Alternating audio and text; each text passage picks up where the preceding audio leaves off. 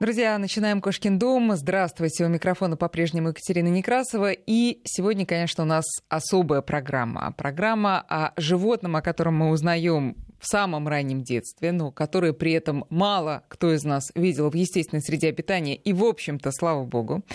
Это животное, конечно, символизирует, ну, наверное, главный стереотип э, вообще о русском человеке, о россиянине и о нашей стране, но при этом действительно он и его образ это, ну, как мне кажется, действительно важная часть наших э, глубинных представлений вообще о себе и своей стране. Конечно, это бурый медведь. И в гостях у нас сегодня представитель легендарной семьи, которая э, помогает этим животным уже почти полвека, семьи Пажетновых. Э, на связи со студией Василий Пажетнов. Здравствуйте, Василий. Здравствуйте, Екатерина. Очень рада с вами познакомиться, хоть и не э, лично глаза в глаза. Надеюсь, связь нас не подведет сегодня. Э, друзья, слушатели, можете Василию задавать свои вопросы. 5533 для ваших смс. -ок. Вначале не забывайте писать слово «Вести». Наш WhatsApp и Viber 903-176-363. Василий, много статей написано и фильмов снято про вашу семью. Давайте напомним в двух словах, что ваш дедушка Валентин Сергеевич Пажетнов в 70-е годы начал заниматься реабилитацией медвежат лежат сироты, создал свою методику, которая позволяет, ну, собственно, зверю оставаться зверем, не привыкать к человеку и потом жить э, настоящей медвежьей жизнью в лесу, дикой жизнью. И вашему дедушке передайте, пожалуйста, от нашей радиостанции поклон, и вы и ваш э, отец эту династию продолжайте. Первый вопрос у меня, Василий, к вам. Не было соблазна все-таки пойти какой-то другой дорогой вам? Выбрать другую ну, профессию? Ну, такого соблазна такого не было, так как с самого детства, уже с 7 лет, я начал помогать сперва просто участвовать в этой работе, делать какие-то дела, а потом уже все дальше и дальше было становилось интереснее, и, закончив Тимирязевскую академию, вернулся назад сюда и продолжил это дело. Но для вас э, медведи это как для, не знаю, как для обычного ребенка котят или щенки, или все-таки вот эта дистанция, на которой, собственно, метод вашего дедушки и основан, она всегда, всегда чувствуется, вы ее всегда проводите? Я думаю, что именно есть, да, такая именно дистанция, это именно грань между тем, то, что мы с вами людьми живем людской жизнью, а эти звери должны оставаться все-таки лесными жителями, жить в лесу. Сколько всего медвежат ваша семья выпустила на волю, подсчитывали? Да, конечно. С 95 -го года работы, как работает наш Центр спасения медвежат сирот, мы выпустили уже больше 240 медведей. Как э, следите за их судьбой и следите ли? Конечно же, следим. Это самое интересное, это постмониторинг, который проводится либо визуальным методом, это когда просто находишь следы в лесу и занимаешься троплением, либо это радиосистемы, когда есть радиоошейник на медведе, либо это спутниковый ошейник, который позволяет уже дистанционно в онлайне наблюдать за этим зверем. Ну и, и вот что, что вы наблюдаете? Э, есть ли возможность сравнить с жизнью э, животных, которые родились и выросли на воле? А, возможно, есть какие-то отличия или как раз их нету? у ваших медведей? Ну, отличий никаких, отличий, конечно, нету. Они есть только у некоторого количества медведей, которые по своему характеру просто, ну, другие. А так это такие же полностью дикие медведи, которые хорошо устраиваются в жизни, находят свободное место, обзаводятся семьей, рожают медвежат и живут полноценной медвежьей жизнью в дикой природе. Ну, давайте тогда в двух словах, поскольку это очень о многом хочется вас спросить, в двух словах суть методики, которой вы пользуетесь, и ваша семья вот уже столько лет помогаете медведям. Ну, суть методики заключается в том, чтобы максимально минимизировать контакт общения с этими зверьками. И как только эти зверьки попадают к нам в руки, а это момент, когда они только рождаются в январе, а в феврале, вот, с этими зверьками начинается работа. Работы есть некоторое количество правил, которые должны соблюдаться. Первое правило, с ними нельзя разговаривать, потому что медвежата очень быстро привыкают к человеческой речи. Работать с ними только два человека, те, которые постоянно приходят, кормят их и уходят. Нельзя демонстрации устраивать этих животных, так как медвежата тоже сразу же привыкнут к количеству людей, запахов, вот, и эти двери уже не будут дикими. И, конечно же, самое главное, соблюдать рацион кормления, в который должны входить только растительные корма, не, не корма с высоким содержанием, э, ну, и калорийности, да, как корма. Вот, это самое главное. То есть минимизация контакта общения с этими зверьками, предоставление им общение с дикой природой, с естественной средой, это самое важное. А почему только растительные корма? И вообще, когда в природе они начинают животную пищу потреблять? Ну, растительная корма почему? Потому что этот зверь должен э, сам по себе находить еду в лесу. То есть голод его самый главный двигатель того, что он должен перемещаться и искать какую-то растительность для того, чтобы можно было покормиться. А медведи, которые начинают питаться уже животным кормом, это уже взрослые медведи в основном, то есть хищническое поведение проявляется уже, когда медведи взрослые. Становление этого поведения проходит где-то на 10 месяцах рождения медвежонка, а потом только уже в взрослой жизни этот зверь может совладать с каким-то другим объектом большим, да, там животным, как кабан или лось, который может попробовать поймать. То есть э, Это я как раз важно. хотела спросить, в каком возрасте медвежонок становится уже взрослым медведем? Вы говорите, около 10 месяцев. Ну, нет, это хищническое поведение а, 10 так. месяцев. А первый раз можно сказать, что медвежонок становится взрослым тогда, когда он сможет принимать участие в гоне, в медвежьих свадьбах. Это только в 3,5-4 года медвежонок этот начнет, собственно, участвовать вот в этом действии, как медвежьи свадьбы. Вот тогда можно сказать, что медвежонок стал взрослым. Вырос. До этого возраста это, да, это медвежата. Понятно. А вообще медведи сколько живут? Медведи живут порядка 30 лет, вот, но в дикой природе жить сложно. Вот, поэтому, если медведь 15 лет прожил, можно сказать, что он уже хорошую прожил долгую жизнь. Василий, я э, смотрела и фильмы про э, вашу работу, и читала статьи, и, конечно, меня потрясло, вот когда рассказывают о том, собственно, почему медвежата попадают к вам, это не только, например, какие-то трагические истории, когда браконьер убил медведицу в берлоге и остались медвежата, меня больше всего поразило, что медведица, просто почуяв некую опасность, которую она вот таковой воспринимает, она просто бросает медвежат и уходит. В голове не укладывается, как материнский инстинкт не оставляет ее, не оставляет ее защищаться там, до последней капли крови. Есть объяснение этому? Почему так происходит? Конечно, это делают не только медведь, это делают и самцы. Любой медведь, который находится в берлоге, он очень уязвим. И наша охота на этого зверя, которая была в поколении, из поколения передавалась, она сложила у медведя в генотипе уже определенный страх перед человеком с следами жизнедеятельности. И то место, где спит медведь, медведь, если его не покинет и не найдет себе новое место, то даже уже на это место может прийти человек, который уже с ним знаком. Поэтому сложилось так, что инстинкт самосохранения этого зверя дает ему возможность бросить этих маленьких детишек, которые у него есть. А рождаются они совсем маленькие, по 400-500 грамм, они не могут успевать, ни даже ползать, ходить не могут еще в это время. Вот. И поэтому этот зверь снимается да, со своей берлоги, со своей укрытия и уходит на новое место, где снова заляжет и будет спать до самой весны. А чтобы потом э, следующей зимой родить новых медвежат. Но меня потрясло... Конечно, да, Э, мы, меня потрясло, ну, э, все мы представляем себе медвежонка, это такой медвежонок, а вот э, те крошечные новорожденные, которые попадают к вам, ну это, это щенок, это, я не знаю, может быть, даже меньше, они действительно очень-очень маленькие по размеру. Да, они очень маленькие, у них э, глаза закрыты, уши закрыты, перепоночки, чтобы туда не попал мусор, и они находятся в этот момент на медведице всегда – до месяца они не могут сами обогреваться, то есть не могут поддерживать терморегуляцию всего организма. То есть мама у них еще является как элемент обогрева. То есть получается, после месяца... Да, у спасателей совсем мало времени, чтобы прийти им на помощь. Да, это очень важно, что если человек, который попал в лес и случайно каким-то образом прошел мимо берлоги, так как сейчас уже у людей появилось много техники, снегоходов, люди заезжают все глубже и глубже в леса, ненароком может каждый человек из нас разбудить этого зверя. И если этот зверь снялся с берлоги, ушел из берлоги, то никогда, никогда не нужно бояться, за, туда можно залезть и проверить, нет ли там медвежа. Так она же может Это вернуться. Важно, вернуться же может.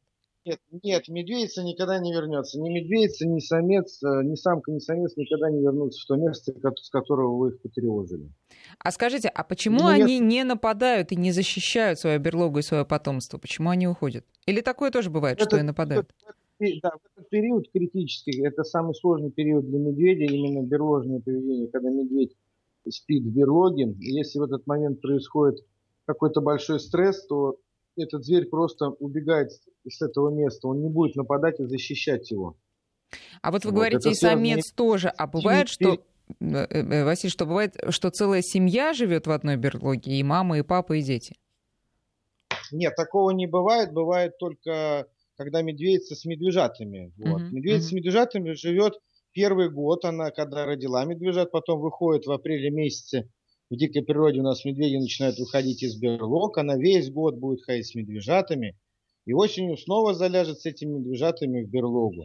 И только на следующий год, на, на следующий год в период гонок, май-июнь, эти медвежата уйдут от мамы, и мама уже будет участвовать в свадьбе своей медвежьей, а медвежата будут жить уже своей естественной жизнью в дикой природе. Самостоятельно уже без мамы, то есть им а? исполняется полтора года к этому моменту. Да, да, да. Но эти медвежата тоже, если этот медвежонок потом после того, как пройдет гон, прибьется к матери, к своей, то такой медвежонок может залечь с ней в берлогу и потом выйти уже с молодым поколением. Такой медвежонка обычно называют пестун, который якобы пестует и обучает свое молодое поколение, которое родилось. Но это не так.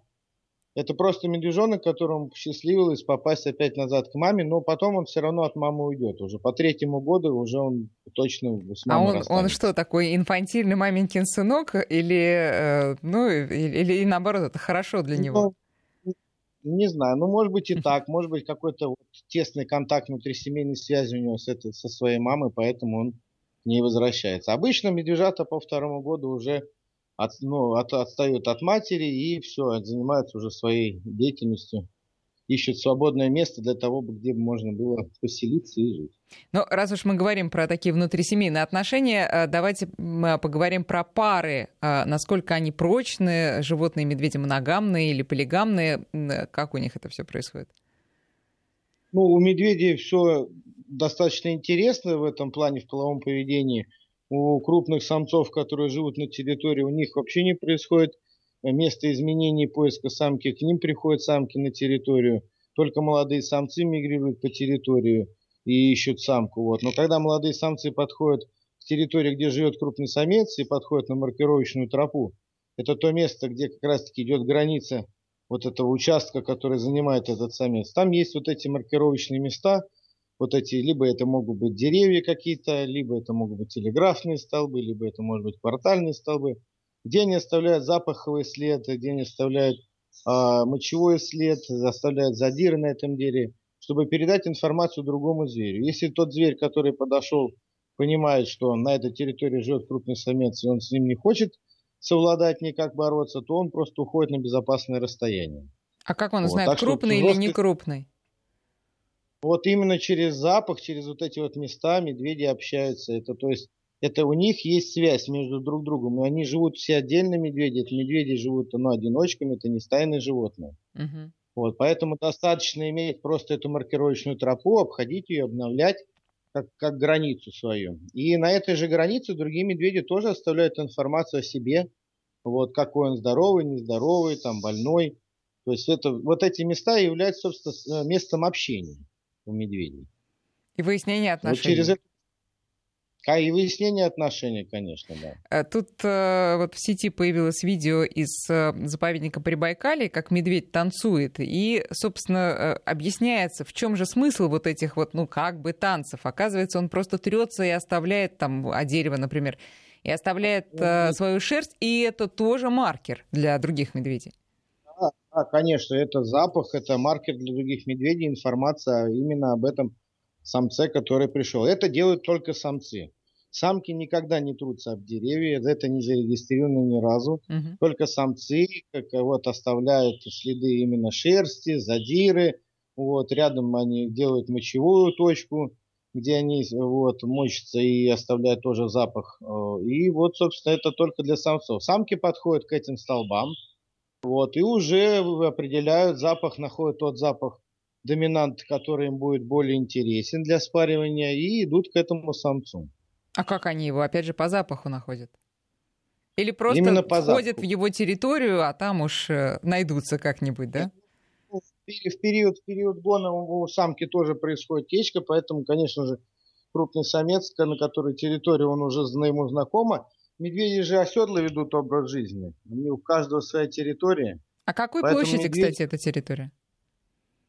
Ну, у медведя можно сказать, что есть три вида территории, которые ну, как бы есть у медведя. Это экологически пригодная территория, которую занимает медведь. Это именно та территория, на которой он живет. Вот она должна быть от тысячи до полторы тысячи гектар.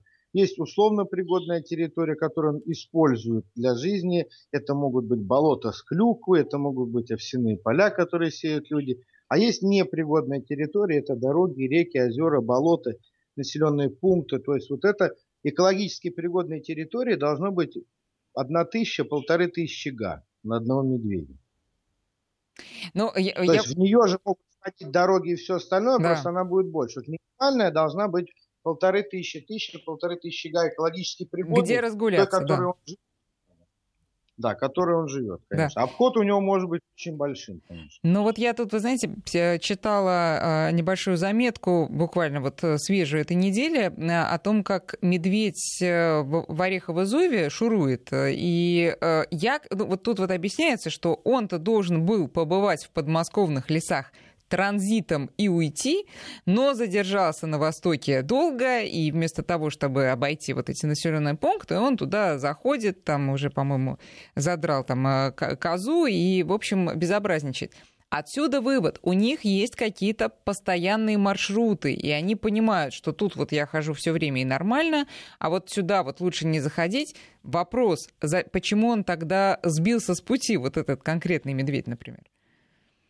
Но он с пути не сбился. Я тоже прочитал эту статью, ознакомился с ней, могу сказать одно, то, что этот медведь уже на протяжении 15 лет, как там сказано, появляется в этих местах и ходит транзитом. Для медведя это уже маршрут полностью знаком. Вот. И территория, на которой он ходит, тоже знакома. Если она в этот момент его жизни, 15 лет, что он посещал ее, не имела никакой опасности, была спокойной, медведь очень быстро приспосабливается к изменениям, которые делает человек. Вот. Но если эти изменения дают возможность этому зверю найти и полакомиться свободно доступным кормом, то он будет ежегодно проверять этот маршрут именно для того, чтобы достать вот этот вот свободно доступный корм. И благодаря тому, что люди сами к себе ненароком притягивают через мусорные всякие контейнеры, мусорки и все остальное ну, диких животных, это говорит именно о том, что надо человеку чуть-чуть по-другому воспринимать этого зверя и не делать мест, которые будут благоприятны для его посещения. Да, не привлекать вот таким образом. Но, знаете, вот из этой заметки меня еще поразило, я, ну, я не знаю, я не задумывалась никогда об этом, что, оказывается, э, в Подмосковье медведей-то очень мало, причем настолько мало, что тут приводится ну, буквально 15 штук э, или что-то такое. В чем дело? Почему? Потому что, ну, мы, ну, медведь, понятно, э, конечно, не в соседнем лесу с нашей дачей, но где-то в Подмосковье он точно водится. А оказывается, их не так много. Почему? Потому что очень много людей.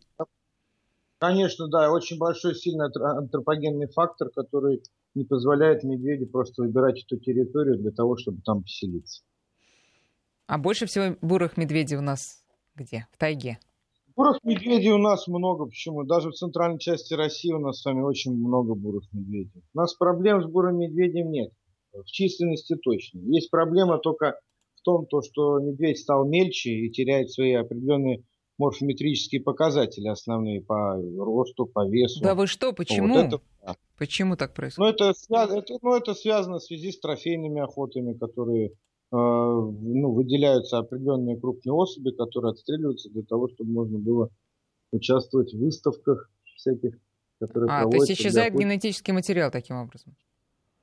Ну, конечно, да. Но при этом охота, видите, тоже имеет свой определенный ключ к тому, вот именно сохранение страха у медведя перед человеком и следами жизнедеятельности держится только за счет охоты. И не только у медведя, а так же, как у всех других хищников. Мы с вами без оружия, которое придумали, не сможем совладать ни с одним крупным хищным, которые живут на планете. Поэтому испокон веков сложилось так, что мы с вами люди занимались охотой. Вот, и эта охота нам позволила сформировать у этих животных уже в генотипе, сформировать страх перед нами. Они живут своей жизнью да, дикого животного, мы с вами живем своей людской жизнью. Поэтому отменять охоту это тоже неправильно. В этом тоже об этом нужно думать и понимать, что охота определенный элемент. То есть это парадоксальным образом получается, что охота это залог э, выживания вида, поскольку она поддерживает вот этот страх в животном. Конечно. Конечно, конечно. Это очень важно. Это животное не, не выживет э, просто-напросто так. Если, если бы у нас с вами не было оружия, мы бы давно бы уже были съедены не только медведями, а и остальными другими крупными хищниками. Ну, а тогда э, давайте вернемся к э, вопросу, вот когда самка выходит с медвежатами, и год она с ними ходит до следующей зимы и до следующей берлоги. А правильно я понимаю, что в этот момент, вот отличие от, в отличие от зимы, когда она просто бросит и убежит, как раз э, в теплое время года она таки может защитить свое потомство даже очень, очень агрессивно. Да, этот момент очень, на самом деле, важный в ее жизни. Вот, что показали наши работы и исследования, вот, собственно, нашего дедушки, что медведица мама нужна медвежатам только для того, чтобы их выкормить до момента того, как они выйдут из берлоги. Вот, бросают она их кормить молоком в, в начале июня. Вот, а потом медвежата уже сами переходят на корм. И все остальное время она просто защищает этих маленьких зверьков, которые могут быть травмированы другими медведями, волками. То есть много-много есть у медвежат на самом деле конкурентов в лесу, которые могут напасть на этого маленького зверька. Поэтому мама на самом деле, она только как охрана является для этих медвежат. Вот, это очень важный момент. Вот. И в этот момент самое главное, нам с вами, людям, никогда не попадать в э, такой, как сказать, разделение между мамой медведицей и медвежатами. Если кто-то где-то увидел, что перебегают медвежата, туда, конечно, подходить не стоит. Лучше это под... либо подождать, либо отойти назад подождать, но ни в коем случае не попадать в момент, когда вы будете стоять между медведицей и медвежатами. Она в стопроцентном случае будет нападать защищать свой потом. Ну, тогда э, сейчас вот мы подходим к этой самой теме, э, самой такой э, душещипательной, когда действительно вот встретил э, семью, маму с медвежатами, э, и волей-неволей оказался вот эти, между двух огней. А как правильно себя вести, чтобы ну, минимизировать э, риск нападения? Ну, тут, видите, тут, когда мы уже с вами будем стоять между, тут уже риск нападения, конечно, очень высокий. Угу. Заранее, изначально, когда вы заходите в лес, в любой лес, да, очень важно предупредить всех лесных жителей о том, что вы там есть любая громкая, там, не знаю, песня или любой громкий разговор позволит сразу же птицам, которые живут, разнести информацию по лесу, что вы присутствуете там. Нас, людей, особо там никто не любит в этом лесу. Хоть мы с вами в самом верху пищевой пирамиды, но мы с вами там не гости, на самом деле, не, не добрые. Незваные, а да, там... незваные. Не гости. Поэтому самое главное изначально предупредить вот, лесных жителей о том, что вы там присутствуете. И у вас не, произойдет такой встречи, что вы неожиданно вдруг встретитесь с медведями медвежатами. И тоже неохота встречаться и выводить своих медвежат в ситуацию встречи с человеком. Она знает, что у человека есть оружие, и она может погибнуть так же, как и ее потомство. Поэтому для нее это тоже встречи бывают неожиданные, не, не так сказать, что прям она специально ходит с медвежатами и ищет человека. Василий, сейчас, сейчас мы должны сделать э, небольшую паузу на новости и потом вернемся к разговору с, э, с вами. У нас сегодня на связи специалист по спасению медвежат-сирот в третьем поколении Василий Пажетнов. 9 часов и 35 минут в Москве. Мы продолжаем очень интересный разговор с Василием Пажетновым, специалистом по спасению медвежат-сирот. Мы еще обязательно поговорим о методике, которой пользуется семья, которую, собственно, создала семья Пажетновых. Э, но вот э, хочу, э, знаете, Василий, обратить внимание на слово, которое вы сказали. Медведица же тоже понимает, мы сейчас э, говорили перед новостями о том, что, собственно, делать человеку, если он встретил медведицу с медвежатами в лесу. Понятно, что особо ничего уже не сделаешь. Но медведица тоже понимает, что человек опасен для нее. Вот когда к животному употребляют это слово, это всегда вызывает ну, определенные вопросы к условности или неусловности вот, э, э этого, собственно, глагола. Что по поводу ума, Василий, скажете? А, вообще, я лично против того, чтобы сравнивать разных животных по уму, потому что каждое животное для своего вида, оно абсолютно умное. А, иначе бы род просто и вообще вид этот не выжил. Но а, вам вот встречались, скажем, глупые медведи или очень умные медведи? Как вы их оцениваете? Все медведи разные, такие же, как и мы с вами люди. Вот у каждого есть свой характер, свое поведение – вот, кто-то настырный, кто-то, наоборот, больше лентяй. Все зависит от, именно от того, какой вот он родился и какой он себе несет уже по генотипу, да, поведение, которое сложилось. Есть медведи, которые э, очень, как сказать, легко относятся к к тому же сложному этапу гнездостроительного поведения, когда нужно построить берлогу, и они особо ничего не придумывают, а просто делают себе верховую берлогу, где ложатся под елкой и спокойно зимуют. А есть медведи, которые наоборот, независимо от того, что зима там будет достаточно теплой, все равно старательно идут к этапу того, чтобы построить самую сложную берлогу грунтовую, которая самая теплая. То есть поведение у всех медведей тоже разное. Сказать, медведи умные или нет, конечно же, медведь очень умный зверь, который моментально приспосабливается к естественной среде, туда, куда пришел человек. То есть медведи быстро сейчас приспособились к тому, что люди вырубают лес, и они на этой территории уже живут, на территории, которая вырублена. То есть момент сейчас потепления тоже себе несет определенную роль того, что, то есть, я думаю, 15-20 лет уже нам покажут, если будет теплая погода, как изменится поведение у медведей в берложный период именно. А как, она, как она может измениться? Ну, просто взрослые самцы, которые накопили достаточно жира, могут не ложиться в берлогу, так же, как это происходит на Камчатке, когда крупные медведи тоже не ложатся там спать, потому что у них достаточно корма и большой запас жира есть, чтобы просто-напросто даже не залегать в берлогу, а находиться в активном состоянии. Поэтому то, и увидеть то, что да, медведи могут сделать в цирке, то, что они показывают на арене, сказать о том, что это глупый зверь, конечно, нельзя. Вот. Это очень грамотный хищник, очень развитый со своим а, головным мозгом. Он, конечно, один из э, умных среди всех остальных хищников, которые есть. То есть те задачи, которые может решать медведь, они сложны для решения и для кошек, как тигры, там львы. То есть эти задачи решает только медведь. Они сложные задачи, вот он, но он с ними справляется. Ну, а вот строительство берлоги, той самой, как вы назвали, грунтовой, это а, одна из самых сложных задач, с которыми медведь должен справиться в жизни? Или есть да, какие-то? Да. Нет, это одна из самых сложных задач. Почему? Это было, собственно, одним из э, открытий вообще в работе, когда Валентин Сергеевич Пажинов начал делать этот эксперимент в 70-х годах. Все ученые считали, что только через реакцию подражания – когда медвежат смотрят на маму медведицу, и поэтому якобы в первый год они ложатся с мамой медведицу, чтобы обучиться этому сложному навыку строительства берлоги. Но оказалось, когда у дедушки были вот эти первые медвежата, вот, дедушка думал тоже, что ему придется как-то показывать, там, ползать, как строить эту берлогу, но э, благодаря тому, что увидели в эксперименте, что медвежата сами начали строить самую сложную берлогу грунтовую, где есть вход потом шейка, потом камера – это и позволило родиться гипотезе именно насчет того, и продолжить уже дальше создание методики позволило, да, вот этой существовать поныне, то, что именно медвежата по первому году без научения кого-либо могут построить любую берлогу, в которой перезимует этот сложный этап. То есть это было одним из ну, каких крупных открытий вообще в мире то, что это происходит уже на генетическом уровне, заложено на да, лежат. Да. А, кстати, а берлоги они меняют или могут использовать одну и ту же?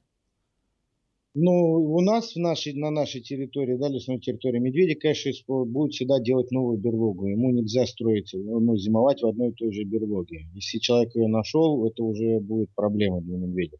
Только в горных местах, на Кавказе, на Тиньшане – медведи зимуют в пещерах. Вот, аж там каменистый грунт, и там строить, покопать эту берлогу очень сложно. Вот, и там достаточно холодно, поэтому медведи используют там пещеры. Ну, естественные укрытия. У нас такие тоже могут быть естественные укрытия в виде обвалившегося грунта на склоне реки, где корневая система будет создавать небольшой, небольшую крышу. Вот такие места тоже могут быть естественными для бережного поведения именно для зимовки. А вообще человек, который заходит в лес, может по каким-то признакам понять, куда ему не стоит ходить, э, именно имея в виду возможную встречу с медведем? Нет, такого нет. Чтобы определенно понять, вы сами встретите след жизнедеятельности медведя быстрее, ну и зная определенные, да, там, э, так сказать, э, показатели по размеру следа, то вы можете уже сразу сказать о среднем весе особи и его возрасте. То есть по передней, передней мозоли пальмарной, которая есть у медведя, вот, можно сразу сказать о среднем весе и возрасте особи. Также проводится учет по всей нашей стране России с помощью вот этих вот карточек регистрации встреч, где нарисована вот эта передняя лапа, пальмарная мозоль, которую делают замеры. И вот потом также проводится учет по всей России. То есть нет необходимости встречаться с этим зверем вживую, да, чтобы, чтобы узнать... все понять про него. Да. Но э, я тут, да, знаете, да. вспоминаю, однажды э, я путешествовала по Аляске, и вот местные наши друзья повели нас гулять в лес, и первое, что мы увидели на тропинке, это была а, э, ла, ну, нога а, предположительно, лося или какого-то очень копытного животного, и мы поняли, кто ее тут оставил.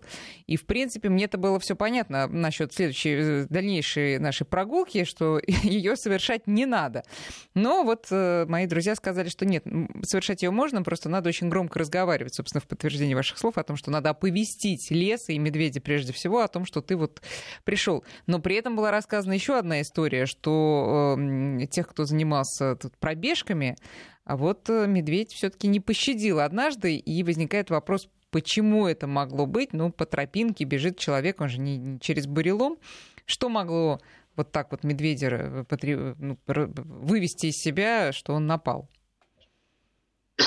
Ну, это могло случиться в нескольких моментах. Либо у этого зверя где-то лежала добыча, которую он добыл и охранял. Такое тоже может быть, если медведю посчастливилось задрать да, какое-то крупное животное, то, как правило, этот зверь не уйдет от своей добычи, он будет охранять ее, он будет лежать рядом.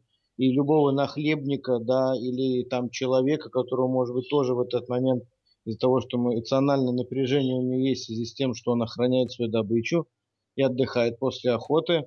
Вот. Очень важно то, что он может расценить человека как нахлебника, который мог подойти к этому, вот, собственно, умышленному животному. Также и вы, когда гуляете по лесу, обязательно надо обращать внимание на птиц, скопление птиц-падальщиков. Если вы где-то увидели летающих там воронов, ворон, вот, большом скоплении, то лучше к этому месту не подходить. Возможно, что там есть какой-то корм животный, да, либо это может быть там как раз-таки лось или кабан, которого задрал медведь. Угу. Это может быть вот в стопроцентном случае. И медведь это будет защищать место, конечно же, будет нападать это вот, скорее всего, могло произойти так. Возможно, что этот медведь был ранен где-то, тоже может быть такой. Либо он попал в капкан. То есть какая-то причина, причина есть там. Медведь просто так не будет нападать без причины. Верить в то, что медведь может напасть без причины, такого где-то быть не может. Понятно. Есть всегда причина. Понятно. Ну, э, тут вот вопрос от слушателей пришел, э, встречаются ли белые и бурые медведи и скрещиваются ли они, Виктор спрашивает из Санкт-Петербурга. Вообще, какие у них действительно отношения? Ну, у медведей вообще подвидовое это отношение, ну, видовое достаточно плотное, то есть даже на Дальнем Востоке, где живут гималайские медведи и буры, они в дикой природе не скрещиваются, хоть и пересекаются, живут на одной территории. Да, разговор о том, что белые медведи с бурами встретились и скрестились, да, я тоже читал об этом статью. Вот, точно утверждать на уровне того, что это именно произошло скрещивание, также я не могу, потому что нет достоверных фактов о том, как происходило это скрещивание, и работ, а, вот как бы не знаком с работами, чтобы сделал анализ генетику крови, вот, чтобы точно убедиться в этом. Так, конечно, все медведи, которые живут у нас на планете, их 8 видов, они, конечно, живут изолированно друг от друга. То есть каждый вид, он в себе несет только подвидовое разнообразие. И даже у нас на территории центральной части России очень большое подвидовое разнообразие. Медведи из Карелии очень сильно отличаются от тех медведей, которые из Ярославской и Вологодской области. То есть различие подвидовое есть говорить о том, что это бурый медведь, это просто, да, у нас вид бурый медведь, а подвидовых, конечно, видов очень много. И вы э, имели дело со многими вот этими под, подвидами? Да, подвидовое разнообразие у нас большое из-за того, что у нас ежегодно приезжают к нам в центр 10-15 медвежат. Мы видим, какие медвежата разные, они разные по размеру, разные по окрасу, разные и по длине шерсти. То есть подвидовое разнообразие у нас больше. У нас не только среднерусский подвид бурого медведя, который обитает вот от Европы до Урала. То есть у нас гораздо больше. Подвидовое разнообразие огромного бурого медведя. Василий, а сейчас у вас в центре кто-то живет или уже выпустили в этом году? Нет, сейчас у нас в центре находится 18 медвежат с разных регионов России. Это и Республика Коми, Кировская область, Вологодская, Новгородская, Ленинградская, Псковская. У нас в этом году много да, медвежат. И, и какие планы? Потому что я видела вот в одном из э, фильмов про ваш центр, что ну, наступает лето, медвежатам исполняется полгода, и пора их выпускать. Или бывает по-разному? А, да, бывает по-разному. Могу объяснить, почему. Те медвежата, которые уже готовы к самостоятельной жизни, их выпускаем по первому году. Это выпуск начинается у нас август-сентябрь, то есть это момент, когда медведи могут самостоятельно выживать в дикой природе. А некоторые медведи у нас остаются на зимовку в вольере. А, почему? Потому что либо это критический вес у медвежонка, то есть очень маленький, нам нужно ему создать искусственную берлогу, которая будет утеплена очень хорошо, чтобы этот зверек перезимовал. И если у нас есть возможность э, повесить ошейник на зверя, то такие медвежата тоже остаются у нас зимовать здесь в центре для того, чтобы не тратить батарею в течение вот этих 5-6 месяцев, пока медведь будет спать в берлоге. Весной он проснется, мы его обездвижим, повесим на него ошейник и вывезем, вывезем в то место, откуда он поступил, чтобы сохранить именно вот эту батарею работы ошейника, которая будет нам давать данные о его перемещении, территориальном поведении, расселении. А бывало так, что медвежонок, вот вопреки всем вашим стараниям, что вот еще раз мы можем это все перечислить, что вы не разговариваете, что вы, я так понимаю, и стараетесь не показывать даже лица, и максимально э, охраняете медведя от человеческого запаха, тем не менее привязывается к вам и не хочет уходить. Бывали ли такие случаи? Бывали такие случаи, есть проблемные медведи, с которыми ведется дальнейшая работа, то есть работа ведется повторно этот медвежонок попадает в центр назад, если он вышел к людям, он э, определенное время проводит на карантине, вот, и остается на зимовку здесь. Как правило, после зимы медведи очень сильно дичают. Вот. И сейчас изначально уже, когда мы забираем медвежат, мы смотрим на поведение того медвежонка, которого нам хотят передать. Если мы видим, что поведение уже у этого медвежонка ярко выражено на человека, этот медвежонок уже открыл глаза, уже играет там с детьми, то такого медвежонка, к сожалению, мы забрать на реабилитацию не можем от этих людей, потому что этот медведь уже не способен для того, чтобы именно уйти в дикую природу и стать диким. Вот я У него за... сформировалось запечатление на человека. Это очень важный момент. Импритинг, который существует, он не искореним. Вот в дикой природе он происходит, когда они выходят с мамой медведицей из берлоги, а и вот этот первый момент выхода, медвежат, да, у них вот реакция следования происходит на знакомый объект крупный, по запаху знакомый, по звуку знакомый. Внутрисемейная связь у них растет и крепнет между, собственно, собой, друг другом и мамой медведицей. Так и в нашей методике, если наши медвежата, которых мы выпускаем уже в вольер, первое открытие двери в вольере, где находятся медвежата, и в этот момент нет присутствия нас. Это очень важно для того, чтобы у каждого медвежонка было запечатление и реакция следования на себе такого же подобного, а не на человека. Только благодаря этому вот этот страх потом он у нас сохраняется, и он уже просто-напросто не искореним. То есть э, можно даже следовать за там, своим братом, таким же по размеру, но лишь бы не было э, человека рядом. Да, конечно. Вот если медвежат, которые потерялись э, от медведиц, которые уже вышли из берлоги, у них запечатление произошло на маму. Вот этих медвежат, даже вы как бы не старались, но приучить их к рукам вы уже никогда не сможете. Это будут стопроцентно дикие звери. Этот феномен вы можете проверить, проведя эксперимент э, на том, когда будут вылупляться из яйца либо гусенок, утенок, либо цыпленок – первый предмет, который вы ему покажете, он будет всю свою жизнь до самой смерти думать, что это его мама. Это может быть мобильный телефон, что угодно. Фантастика. Или, или вы сами, например. Да, или вы сами. Пожалуйста. Да.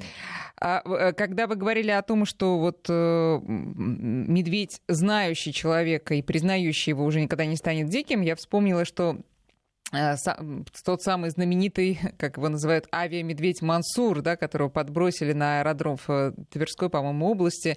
И к вам а, обращались эти летчики, что с ним делать? Ему было уже три месяца, но он уже был абсолютно ручным. Я знаю, что вы тоже сказали, что ему уже диким не стать, конечно. Ну и в итоге он действительно живет в вольере при аэродроме. Это абсолютно ручной, с ним там э, возятся, играют, на нем ездит там его вот друг человеческий. Да. да. Да, и с этим уже ничего не сделать. Вообще, как вы относитесь к историям, когда медведи становятся домашними животными, а такие истории в России есть? Э, не в вольере они живут большом, который оборудовали, а просто вот там на участке есть э, семья Пантелеенко, которая еще в 90-е годы, да, у них поселился такой медведь. Э, это, ну, такая история с заведомо ну, примерно понятным концом или действительно бывают счастливые исключения? Я могу сказать, что ну, по поводу авиамедведя Мансура и семьи Пантелеев мы, конечно же, все с друг другом знакомы, общаемся, и, вот, и тоже нам интересно от них получать информацию, как себя звери ведут в жизни с человеком, да, какое поведение у них. Вот. Могу сказать только одно, что этот зверь всегда непредсказуем, а, и у него, у этого зверя, нет мимических мышц, которые бы вам могли бы показать о той реакции, что он хочет делать, этот медведь. Вот. И, конечно же, те звери, которые содержатся очень близко с человеком, да, живут в вольере, живут рядом в доме, эти звери должны быть постоянно на подкормке, на именно том моменте, что пищевой вот этот компонент, вот когда у медведя вдоволь еды, да, вот как на речках, на Аляске, на Камчатке, когда идет рыба, их там собирается много медведей на одном месте. Это нет пищевой конкуренции. Как только, если вдруг вы забудете этого медведя случайно покормить, да, или вовремя не дать ему какое-то лакомство, то может произойти, конечно, ситуация, которая просто-напросто повлечет за собой увечья того хозяина, которого, собственно, содержался этот медведь. То есть тут, тут очень важно да, знать. Да, да, невозможно изменить психологию и психику и физиологию медведя в этом смысле. Нет, нет, конечно. Это а... дикий крупный хищник, и содержать его, конечно, рядом с человеком в доме я бы, конечно, не советовал. Вот, потому что это рано или поздно может закончиться тем, что будет просто-напросто проблемы с этим зверем, и его придется просто-напросто усыпить. Василий, видела фотографию, как э, вот одного из ваших медвежат, э, ну, он сосет бутылочку, и, и поняла, что точно такая же бутылочка с молоком была у моего сына. Э, отсюда вопрос, как, естественно, меня накрыли сразу самые теплые, еще более теплые чувства к этому медвежонку. Как вы сдерживаетесь от умиления, от того, чтобы вот не затискать, не поиграть и вообще не оставить себе этих милых созданий? Но я думаю, мы сдержимся именно тем, что ту работу, которую заложил в методику наш дедушка, вот, и желание дать, э, собственно, шанс на жизнь этому медведю, дикую жизнь подарить ему, он, конечно, выше, чем вот это все умиление и привыкание к нему. Для меня самый теплый момент, самый такой радостный, когда я осенью открываю клетку этому зверю, и он с огромной скоростью убегает в лес, вот, я сразу же могу сказать о том, что 8 месяцев, 9 месяцев работы не прошли даром. Вот. Это ежедневный кропотливый труд, достаточно сложный, вот, потому что когда медвежата маленькие, совсем новорожденные, там идет скармливание через каждые 2 часа, они съедают по 10-15 грамм всего лишь молока. Из-за изменения молочной смеси происходят тоже свои проблемы. У кого-то появляется запор, у кого-то понос. То есть это над каждым медвежонком ты должен пыхтеть, следить, смотреть, вот, чтобы этот зверечек вот, рос, набирал в весе. Вот. А потом уже осенью, когда он весом 30-40 килограмм, ты его грузишь в транспортировочную клетку, ты, конечно, счастлив от того, что работа выполнена на 5. Но не было у вас такого, что, вот, может быть, какой-то медведь, вас, особенно медвежонок, был дорог, и прям жалко было его отпускать? Ну, есть, конечно, истории с медвежатами, когда, ну, прям ты, как сказать, не привязываешься. Индивидуальность есть, конечно, в определенных медведей, как вот они выглядят по поведению. Ты их помнишь хорошо. Привязанности нет никакой, но помнишь ты их, конечно, очень долго, они остаются в памяти. Василий, спасибо вам большое. Я э, надеюсь, что мы когда-нибудь встретимся и здесь, в нашей студии, и еще раз э, поговорим и продолжим разговор. Я действительно ну, э, благодарна вам и не только за этот эфир, но и за вашу работу. Желаю вам успехов, желаю, чтобы все получалось, чтобы все медведи действительно возвращались из вашего дома в свой родной дом И э, успехов вам в этом замечательном, благородном, прекрасном деле. Друзья, спас, э, спасибо вам за внимание. Да, да спасибо. Выражу огромную благодарность от всей нашей семьи, от вашей радиокомпании. Вот, очень было приятно с вами тоже пообщаться, выступить и рассказать на вашим радиослушателям немножко об этом очень интересном звере, как бурый медведь. Спасибо большое, Василий. Василий Пажетнов, э, специалист по спасению медвежат-сирот, был в нашем эфире. Спасибо, друзья, и до связи.